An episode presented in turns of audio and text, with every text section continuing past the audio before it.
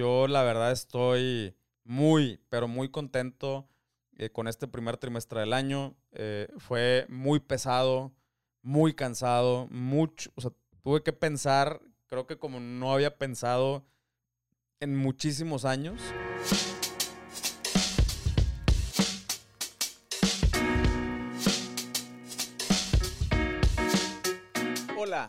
Mi nombre es Pancho Mendiola y te doy la bienvenida a este nuevo episodio de Somos Merchants, ya sabes, el podcast donde desayunamos, comemos y cenamos comercio electrónico.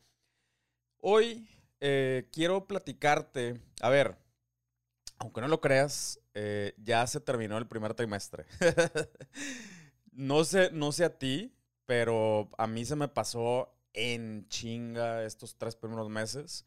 Eh, creo que además de, pues de todas las cosas tan obvias, ¿no? Que, están pasando en el mundo, eh, creo que me puse tan intenso eh, haciendo tantas cosas que se me pasó volando, volando este, este primer trimestre. Eh, algunas cosas, o sea, desde el punto de vista positivo, otras cosas que dije, no, espérate, espérate, bájale, bájale dos rayitas a la intensidad, ¿no? Y de eso quiero platicar hoy.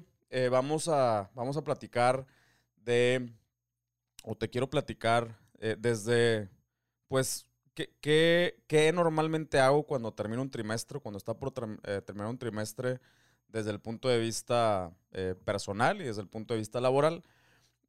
y sobre todo el primer trimestre del año creo que es sumamente significativo, ¿no? creo que es donde, donde te puedes dar una idea eh, hacia dónde va pintando el año, ¿no? o sea, si, si vas en la dirección adecuada, si empezó difícil o, empezó duro. o sea, creo que en el primer trimestre te puedes dar una muy buena idea de cómo se va a seguir desenvolviendo el año y por eso para mí es muy importante y muy significativo. También es el, el trimestre eh, donde o sea, el, el, año pasado a finales del año es donde hiciste seguramente tus, tus propósitos, ¿no? Y, tus metas y tus objetivos. Y, para estas alturas, ya a tres meses del año, pues a estas alturas ya, ya te puedes dar cuenta eh, si se están cumpliendo eh, o por lo menos si estás haciendo algo para cumplirlas o ya se te olvidó completamente. Eh, y, bueno, de eso, de eso vamos a, a cotorrear en este, en este episodio. vamos a empezar por, por la, por la, parte personal, ¿no? Eh, yo en este momento, o sea, ahorita que estás escuchando este episodio, yo me encuentro eh, en, medio del, mar. O sea, literal. ahorita que estoy grabando, pues obviamente no, pero eh, estoy, ahorita que estás escuchando este episodio, estoy como 500 millas al suroeste de Los Cabos eh, en, una, en unas islas, una, unas, una cadenita de islas o archipiélagos eh, que se llaman Islas Revillagigedo. Y específicamente dentro de las, estas Islas Revillagigedo hay una isla grandota que se llama Isla Socorro. Eh, alrededor de, Isla Socorro hay, hay muchísimas, muchísimas islitas o archipiélagos. y, y, esta, pero la Isla Socorro es importante porque es la que marca, haz de cuenta, eh, la Sierra Revillagigedo es una reserva natural. Eh, la verdad, eh, una de las, de las tres reservas marítimas más importantes del mundo. Son estos, o sea, hay tres lugares en todo el mundo en donde, para empezar, hay, hay una, reserva, o sea, está protegido contra pesca y, muchas otras actividades. y, pero también que el ecosistema está tan bien cuidado que, prácticamente está ahorita como estaba hace cientos, miles o decenas de miles de años. O sea, casi no ha sido afectado por actividades humanas, eh, por, por eh, temas de eh, calentamiento global. Entonces, ahí ando. y, te doy este contexto porque seguramente ya sabes que a mí me gusta mucho pues, el tema del outdoors, me gusta mucho el tema del buceo. Em, y, bueno, este viaje yo tenía planeándolo. Uy, bueno, para empezar tenía soñándolo muchísimos años. Estoy hablando hace más de 10 años desde que aprendí a bucear eh, y, supe que había una modalidad de buceo en la que te subes un barco y, y duermes prácticamente en el barco, o sea, es una expedición, y duermes en el barco durante muchos días y lo único que haces es bucear. Te despiertas, buceas, regresas, comes, buceas, regresas, cenas, duermes y al día siguiente así durante nueve días seguidos. Y eso es lo que ando haciendo en este momento. Este viaje lo soñé hace muchísimos años, eh, pero ya lo empecé a planear el, año pasado. Eh, un, gran amigo, un amigo de muchos años, eh, que también es buzo, he buceado muchas veces con él, me dijo, oye, ¿cómo ves? Me, voy a ir a, las Islas Socorro, a un libabor de nueve días. Y, lo, mi, o sea, lo primero que pensé, así el, primer pensamiento que tuve fue, no. Lo, de hecho, luego le dije que no. Dije, no, la verdad, discúlpame, eh, Adrián, ahorita ando súper ocupado. Eh, y, obviamente también, pues es un, cuesta, ¿no? O sea, es un viaje costoso, por obvias razones. Eh, ah, te subes al barco, ya está todo incluido, ahí mismo llevan tanques, comida y todo, y es un barco grande. Eh, entonces es un, es un viaje costoso, pero además pues que implica muchos días, ¿no? De, de soltar, soltar todo, la, la, operación, la familia, todo, muchos días. Y pues también tiene su, su, su grave riesgo, ¿verdad? Que, que, digo, a final de cuentas el buceo, eh, el tipo de buceo que hago yo, pues no, no es así tan, algo así tan, tan extremo, ¿no? Pero pues siempre que andas haciendo una actividad eh, tiene, sus, tiene su riesgo. Entonces, esa fue mi primera reacción. Pero luego ya después dije, ¿sabes qué? Tengo, o sea, estoy cumpliendo 10 años eh, de nunca haberme detenido. Eh, o sea, 10 años trabajando, 10 años así con, con el estrés y la adrenalina de, del mundo del emprendimiento.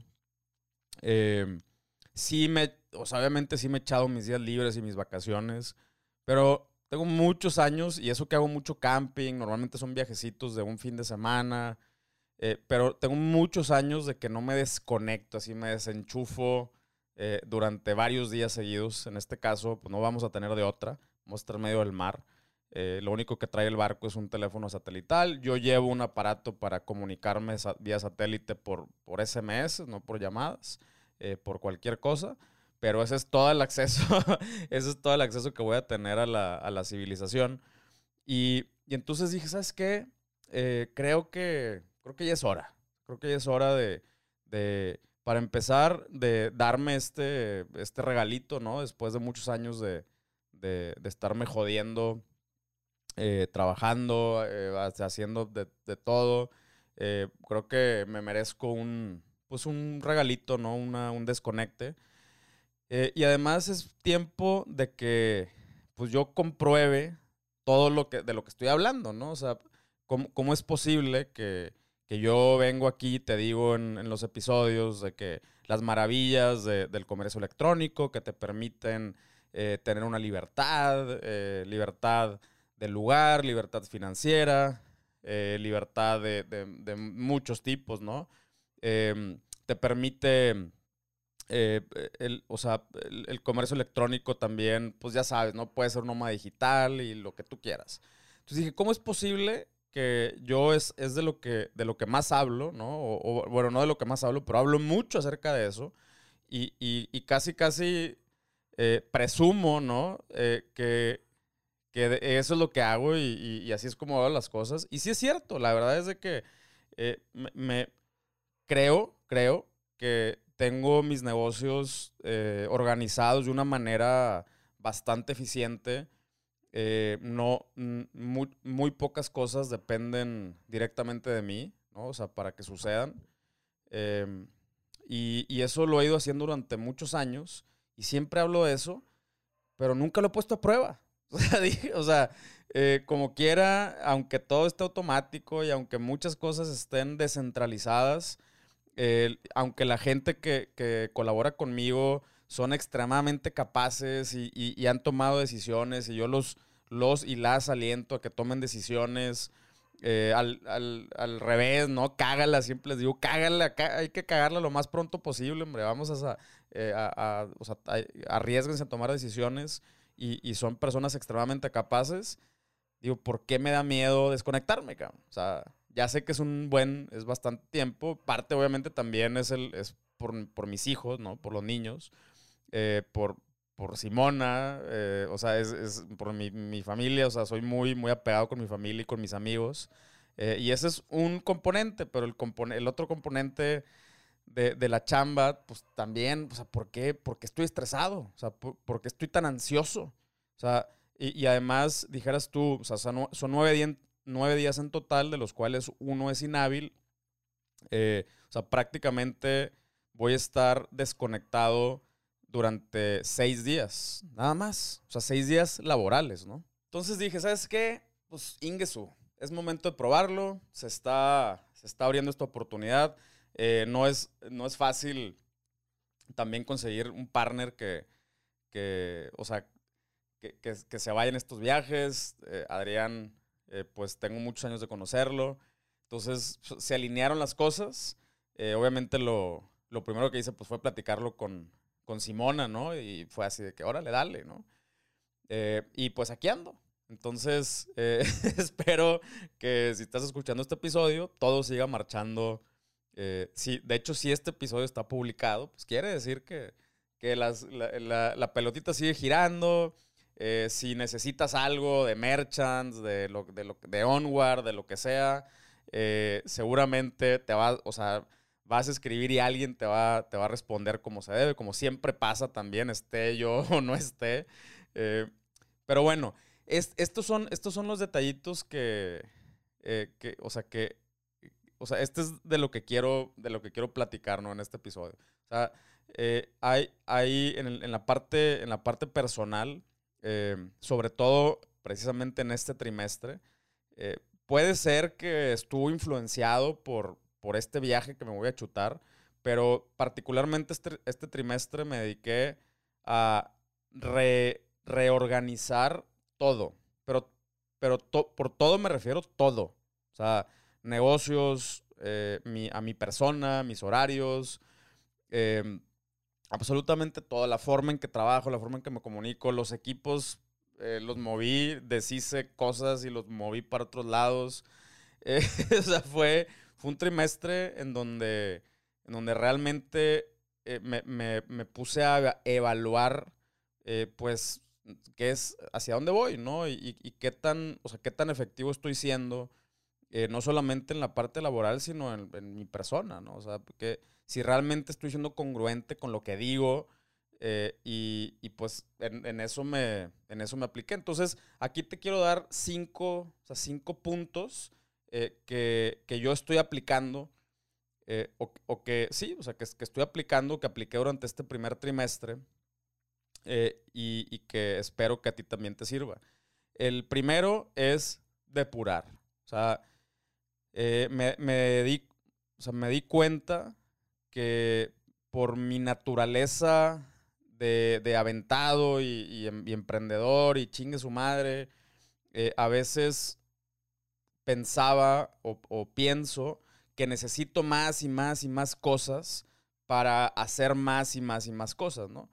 Eh, y, y, la neta, en este, en este, tiempo me di cuenta que no necesariamente. O sea, eh, a veces es al revés. A veces necesitas eliminar, eliminar cosas, depurar cosas, eh, incluso hasta metas, ¿no? A ver, estamos hablando aquí de un tema de metas.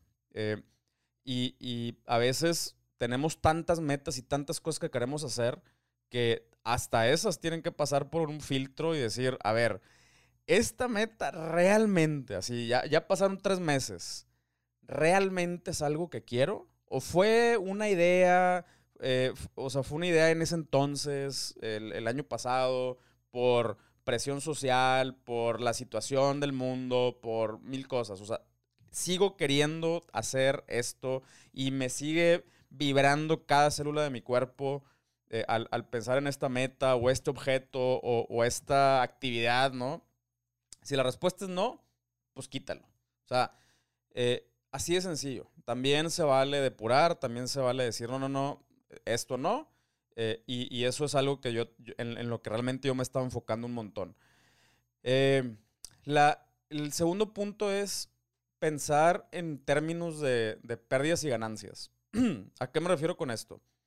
eh, a veces como emprendedores eh, somos extremadamente optimistas eh, y, siempre estamos pensando el, o sea, qué va a suceder si si sí logro esto, ¿no? Si sí si, alcanzo la meta.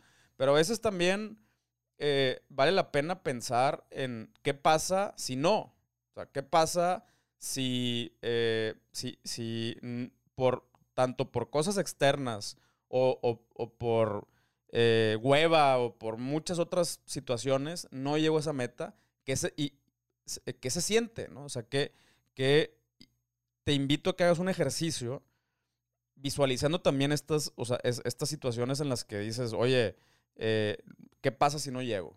¿Qué pasa si no sigo haciendo ejercicio? ¿Qué pasa si dejo de, de levantarme temprano para chambear? ¿Qué pasa si ta, ta, ta? Y, yo me, o sea, yo hago muchos estos, estos tipos de ejercicios eh, así casi, casi como eh, auto, autoflagelación mental. Eh, que digo, si lo ves por otro lado, le puedes llamar, no sé, catarsis o lo, lo, que tú quieras. Pero eso también a mí me sirve para decir, a la madre, no, pues no, no quiero ese, no quiero ese resultado, pues, me, o sea, me tengo que mover, cabrón, ¿no? Entonces, ver, ver los dos lados de la moneda cuando estemos evaluando eh, nuestros resultados, o sea, tanto las ganancias, obviamente, pero también eh, ver las, pérdidas.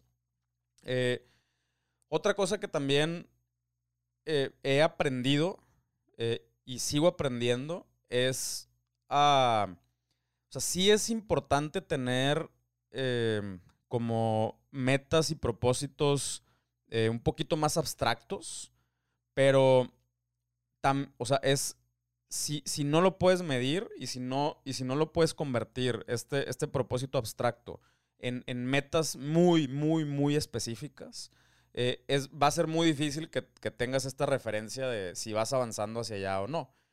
Eh, yo, la neta, esto lo he hablado varias veces ya también en, en diferentes grupos de, de masterminds eh, a, a, los que pertenezco o los que he organizado acá dentro de la comunidad de Somos Merchants. Eh, y, esto es, no, te puedo explicar el poder que tiene. Eh, para empezar, el hecho de, escribir algo, ¿no? O sea, escribir algo eh, es, es, un ejercicio ya en sí extremadamente poderoso.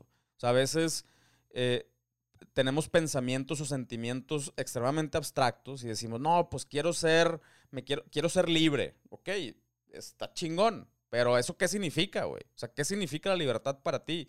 Se, ¿Significa eh, solamente trabajar cuatro horas al día? ¿Significa trabajar en donde tú quieres? ¿O desde, donde tú quieres? ¿Significa no trabajar? O sea, ¿qué significa la libertad para ti? Eh, tiene que ver con, libertad financiera, tiene que ver con libertad de decisiones, ¿no? De, de tú decidir qué es lo que quieres hacer. O sea, ¿qué significa eso? Y entonces esa, esa idea o ese sentimiento abstracto, que es importante tenerlo, no te estoy diciendo que no lo tengas, nosotros somos seres emocionales, ¿no? Y, y, a veces esos, estas, eh, estas cosas abstractas o estos sentimientos es lo que a final de cuentas nos mueve y nos dice, sí, güey, es, es, por ahí o es por allá. Eh, pero es, es necesario que agarres eso abstracto y lo pongas en metas concretas ya sabes, ¿no? Las smart, no me voy a meter en, detalles, que sean medibles y todo. Eh, el, cuarto, pues está conectado con eso, ¿no? Hay que estar constantemente midiendo los avances. Y para eso, la neta, te sugiero que aunque estés tú solo, tú sola, en, tu proyecto, eh, o, si ya tienes un equipo de trabajo, con mayor razón aún, es que agarres un project manager. Puedes empezar si quieres en un Google Sheet, ¿no? Eh, el problema de empezar con un Google Sheet eh, o, haciéndolo en, donde sea, en un diario, es que nos da este, este efecto de lienzo en blanco. No sabemos qué poner, no sabemos por dónde empezar, no sabemos cómo estructurarlo, no sabemos eh, cómo poner estatus, cómo organizar los proyectos. Y entonces a veces utilizar herramientas, por ejemplo, nosotros utilizamos, la, herramienta que más utilizamos es Monday, eh, ya, ya viene con plantillas, o sea, con plantillas tan específicas que tú puedes decir, ah, a ver, necesito una plantilla para eh, el, calendario de contenidos. Y entonces ya hay, ya hay columnas y todo, y, a lo mejor no todo lo que está ahí te sirve, o a lo mejor necesitas unas cositas mucho más específicas y puntuales para tus propios proyectos, pero entonces ahí nada más editas la plantilla, ¿no? Le, pones columnas, le quitas columnas, les cambias los colorcitos, los nombres a los estatus y todo, y ya adaptas esos flujos y esos procesos eh, a, tu proyecto. Eh, entonces, eh, obviamente hay muchas, muchas herramientas como esta, pero yo la neta sí te recomiendo que, agarres una herramienta que esté diseñada para ejecutar cosas, para ejecutar proyectos. ¿Por qué? Una, ya te dije esa, esa razón principal, que es ya no tienes que pensar en cómo lo organizo y cómo lo acomodo y cómo lo pongo, eh, pero también el, hecho de ir ahí palomeando, poniéndole que ya lo hiciste y todo, te, te va a permitir eh, tener un histórico y ver en qué porcentaje va respecto a lo que dijiste que ibas, qué es lo que te hace falta, eh, cuál es el, la siguiente, el siguiente ítem accionable o sí, el siguiente pasito que tienes que dar para acercarte a esa, a esa meta principal, ¿no? Eh, o a ese milestone que, que quieres lograr en, en X fecha. Entonces, esa es una recomendación. Mide todo, y de preferencia mídelo a través de un sistemita de, Project Management. Eh, y la número cinco es búscate cómplices. Eh, no sé por qué, no, no sé quién se le ocurrió este pedo de si tienes una idea, no se la digas a nadie porque la vas a salar o la vas a cebar, ¿no? O sea, no, no, no cuentes tu proyecto hasta que lo empieces a hacer. Es una pendejada. Desde mi punto de vista es una pendejada, ¿no? Eh, si, si tú no externas, o sea, si tú no externas el proyecto y a, y a medias te rajas, pues no hay nadie que te venga a decir, o sea, no, no hay eh, accountability, eh, o sea, no, no hay alguien que te pueda venir a decir, eh, güey, qué pedo, otra vez dijiste que ibas a hacer esto, qué onda. No hay nadie, ¿no? Más, más que tú. Y tú ya desarrollaste muchos mecanismos para convencerte de que no hay pedo, de que no, pues ahorita no es el momento, no, pues eh, la, cosa está bien difícil, eh, que, que, si el mundo, que si el COVID, que si los conflictos, que si esto, que si lo otro, y ya, ya sabes cómo convencerte de que, de por qué no avanzar o por qué no seguir avanzando. Entonces, para mí, guardarte las cosas es una pendejada. Tampoco te estoy diciendo que vayas por el mundo eh, platicándole a, toda la raza o abiertamente por todos lados tus proyectos. No, tampoco se trata de eso. Si te fijas, yo cuento las cosas cuando ya las estoy ejecutando, ¿no? Eh, pero, pero eh, X, como, como tú quieras, lo único que sí te digo es, consigue a alguien. Nosotros, yo por ejemplo, estoy constantemente hablando con, obviamente con Simona, o sea, ella es mi, mi principal cómplice. Eh, cada que quiero hacer algo, lo, lo reboto con ella y, y, entonces nos, pues nos empujamos a, a, que las cosas sucedan.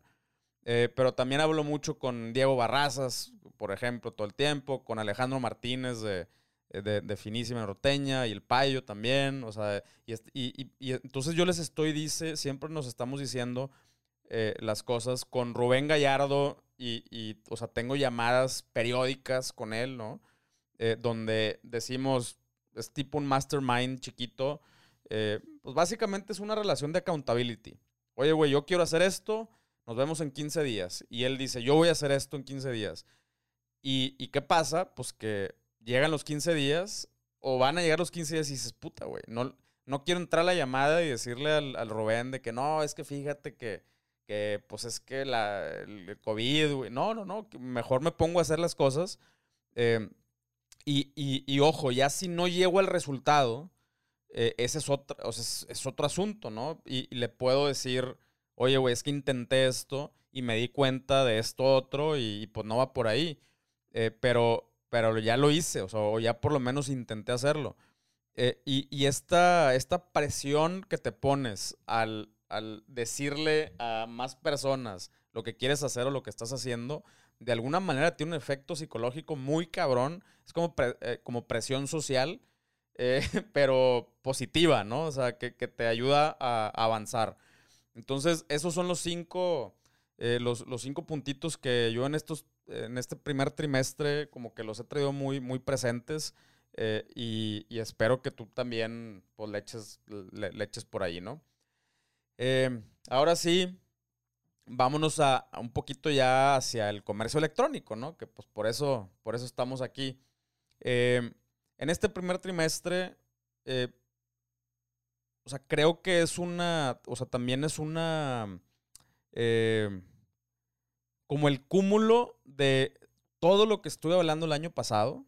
O sea, eh, creo que ahorita ya en este primer trimestre se vino, se vino a concretar, ¿no?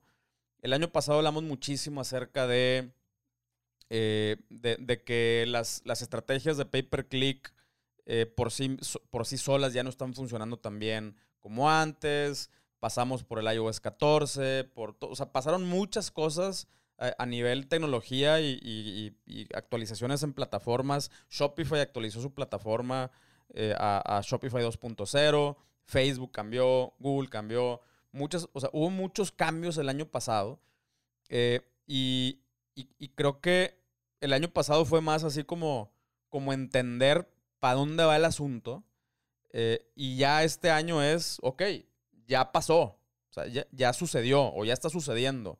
¿Qué vamos a hacer con esa información? ¿Qué vamos a hacer con, esta nueva realidad? Que tampoco estoy diciendo que es algo permanente. Eh, no sabemos con, el mundo del marketing y, la tecnología, ya sabes, todo avanza muy rápido. Eh, pero pues ya tenemos que poner manos a la obra eh, ahora sí, después de este, primer trimestre, creo que ya se ve muy claro para dónde va la cosa. Entonces, aquí, pues yo te voy a invitar a que, a que te claves durante estos, este siguiente trimestre en cinco indicadores principales, ¿no? O sea, y, y, a lo mejor se te va a hacer extraño que en ninguno de esos está el tráfico, pero bueno, ya también platicamos muchas veces de, de, por qué considero que ahorita el tráfico ya no es, o sea, es más importante la calidad del tráfico que la cantidad de tráfico. Eh, y sobre todo es qué hacer con ese tráfico en donde está la clave eh, en, este momento. Entonces, eh, el primer punto en el, que, en el que te invito a que te claves macizo es en la tasa de conversión o conversion rate. Es, es este número que que la verdad yo no me había, eh, o sea, como si te fijas, es, un número al que le tengo mucho respeto, es un indicador al que le tengo mucho respeto. Eh, es, complejo, eh, es difícil moverlo, o sea, saber qué tienes que mover para que se mueva el indicador a final de cuentas.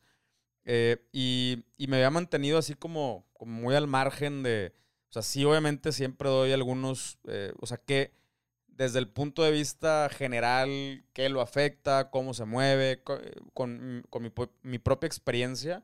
Eh, pero ahorita me voy a empezar a clavar muy macizo en eso.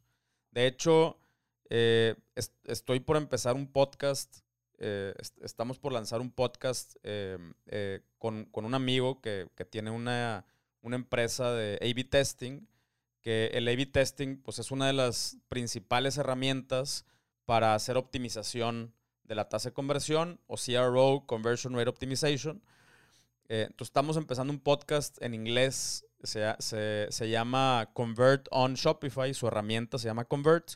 Eh, por aquí lo tuve de invitado al buen Dennis en, en uno de mis episodios. Él es mi, eh, uno, uno, de mis grandes mentores desde que yo me, me inicié en, en este mundo.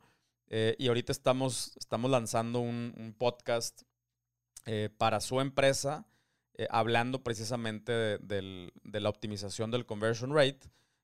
digo, te lo digo desde ahorita, el, podcast es, completamente en inglés, va dirigido al, mercado americano, pero si te quieres echar una vuelta por ahí, vamos a estar hablando de temas, o sea, desde el punto de vista un poquito más avanzado, ¿no? de hecho, Mm, eh, más avanzado que yo.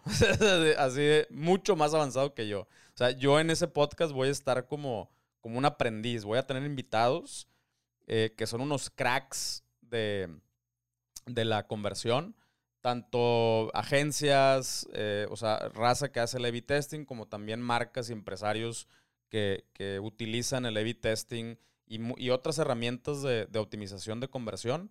Eh, y vamos a estar teniendo este tipo de conversaciones. Entonces, pues le, voy a, le, quiero aprender, le estoy aprendiendo, pues obviamente yo estoy estudiando muchísimo para el podcast, para mis negocios, para todo, estoy, me estoy clavando mucho en el Conversion Rate Optimization y es algo que también pues te invito a, que le empieces a, dar una, buena checada. Cómo incrementar la tasa de conversión, cuáles son algunas prácticas. Obviamente, también aquí en este podcast eh, yo voy a estar compartiendo información de lo que yo, de, lo que vaya aprendiendo en español. Eh, o sea, de lo que aprende en inglés lo voy, a, lo voy a venir a decir acá en español.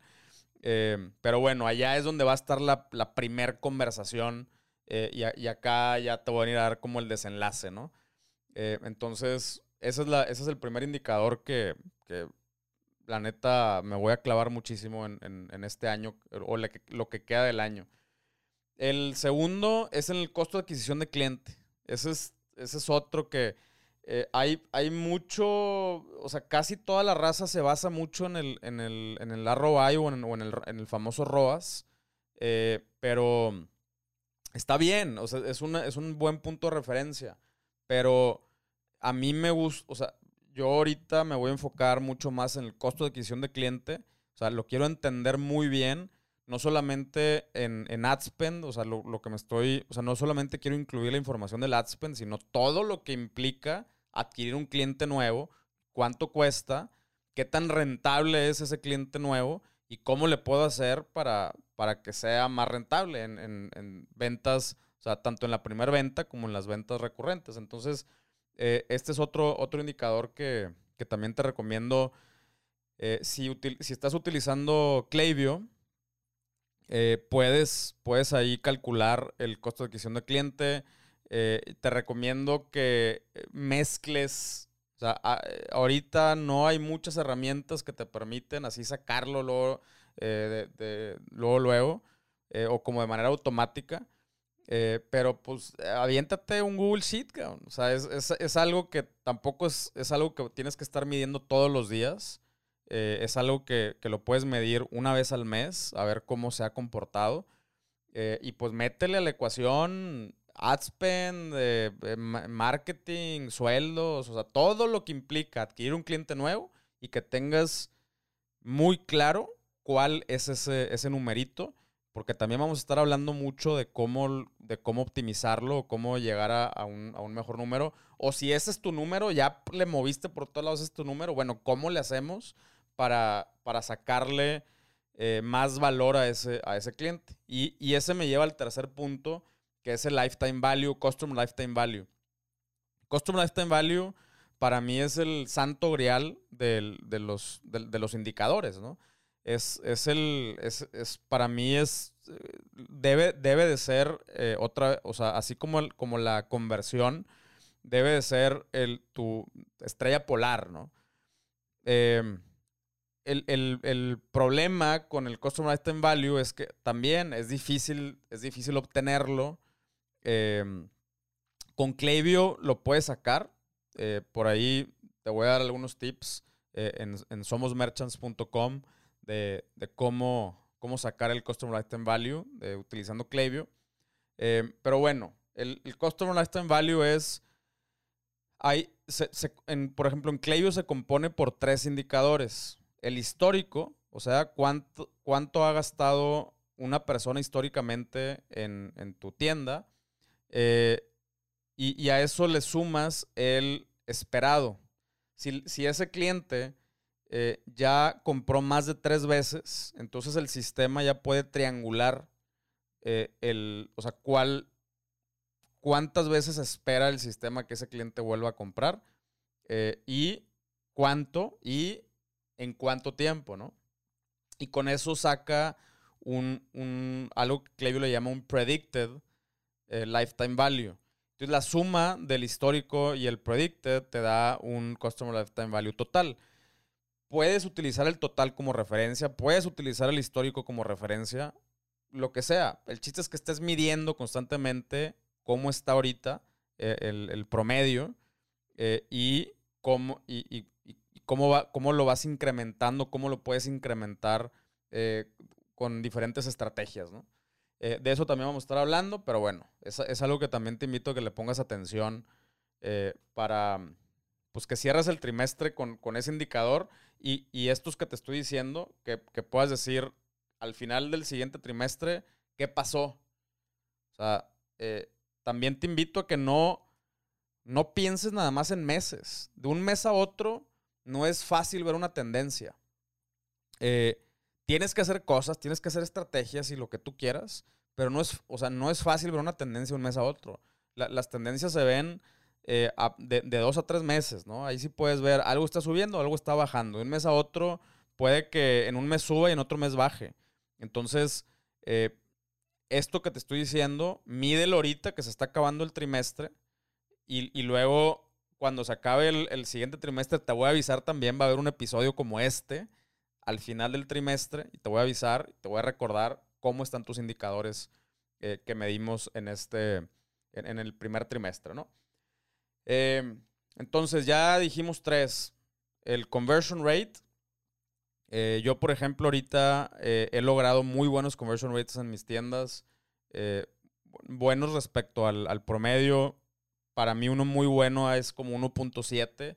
De, ahí para arriba es espectacular. Si tienes de ahí para arriba, estás del otro lado. el, el, promedio global sigue siendo del 1.5%. el promedio en México está un poquito más abajo del global. Entonces, estar por encima del global yo estoy a todo dar, ¿no?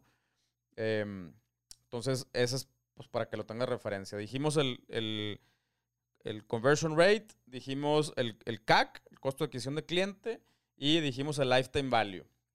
El cuarto es la tasa de visitantes recurrentes, ¿ok? Eh, esta, esta tasa, ojo, no es solamente la, la, la tasa de compras recurrentes, ¿ok? Estoy hablando de la tasa de visitas recurrentes. Esta tasa eh, nos dice cuántas personas que ya habían visitado una vez han visitado o siguen visitando la tienda en diferentes ocasiones. Este es uno de, las, de los indicadores que más tienen impacto sobre el primero, que es la conversión. Y este se afecta con retargeting, con email marketing, con buen servicio al cliente, eh, con colaboraciones, con contenido orgánico. O sea, hay muchas acciones que puedes hacer eh, para, para poder tener una buena tasa de, visitas recurrentes. Eh, y este es otra, otro de los indicadores que también te recomiendo a ver dónde estás ahorita. y, este, es, este lo puedes sacar literal con una regla de tres simple. O sea, si del, del, total de tus sesiones, ¿cuántas son visitas únicas? Y eso lo puedes hacer por, semana, por mes, por trimestre, lo que tú quieras, y, sacas una tasa, es una tasa porcentual. Eh, para mí una buena tasa de, visitas recurrentes es pues por encima del 15%, si le pegas al 20% estás, estás muy bien, eh, pero bueno, pues mídelo y, luego una vez que lo mides, pues ya puedes empezar a formular eh, hipótesis y, y, con esas hipótesis elaborar estrategias para afectar ese, ese indicador específicamente, ¿no? Pero ese es otro, el cuarto que te invito para que lo, tengas en cuenta. Y ya por último, el ticket promedio. Este es otro que lo tenemos ahí olvidado, empolvándose, pero es uno de los indicadores que si, que ya sabes, son más fáciles de afectar, entre comillas, si haces ofertas cruzadas, si haces upsells, eh, y ya cada vez va a haber más opciones para hacer cross-sells y upsells, incluso en la página de checkout o incluso post-venta, eh, con, todo esto que está pasando con Shopify 2.0. Eh, entonces, este, o sea, el, hecho de, incrementar el promedio de ticket, pues incrementa las ventas, ¿no? Si mantienes un tráfico igual y una conversión igual, pues las ventas se te, se te van para arriba con el, con el promedio de ticket. Entonces, estos cinco, otra vez, eh, la tasa de conversión o conversion rate, eh, la, el, el, CAC, el costo de adquisición del cliente, el lifetime value, el valor de vida del cliente, 4 la tasa de visitantes recurrentes y 5 el promedio de ticket. Estos son cinco indicadores que ahorita, si estás escuchando esto, si vas manejando, no, obviamente, pero eh, párate, llega, cuando llegues a tu negocio, mm, apúntalo. Eh, primero, tenlo claro, ¿no? O sea, y, y haz tu benchmark. O sea, ahorita lo, lo, que sí puedes hacer es agarrar una referencia histórica, decir, ¿cómo estoy ahorita? ¿Y cómo estaba hace tres meses? ¿Y cómo estaba hace tres meses? ¿Y cómo estaba hace tres meses? Eh, o sea, saca muestras de, de, estos cinco indicadores cada trimestre eh, y fíjate si tienes una tendencia hacia la mejora o hacia, o hacia peor. No digo arriba y abajo porque a veces hay tasas que es mejor que estén hacia abajo que, que hacia arriba. Eh, entonces, hacia mejor o peor, ¿cómo va tu, tu tendencia? Eh, en, cuál, en cuál o cuáles te vas a enfocar en este trimestre y, y, ponte un reminder y yo como quiera te lo voy a recordar para regresarlo a medir en tres meses. ¿Ok? Entonces, pues bueno, muchísimas, muchísimas gracias. Espero que tanto lo personal como lo de los negocios te, te sirva. Eh, yo, yo la verdad estoy muy, pero muy contento eh, con este primer trimestre del año. Eh, fue muy pesado, muy cansado, mucho, tuve que pensar, creo que como no había pensado en muchísimos años pero estoy extremadamente contento y satisfecho con el resultado. Creo que ya todo está cuadrando un poquito más. Em, y pues nuevamente, muchísimas gracias por tomarte, seguirte tomando este tiempito para, para seguir aprendiendo aquí en, en este podcast en Somos Merchants. Y pues ya te la sabes, nos vemos en el que sigue. Bye.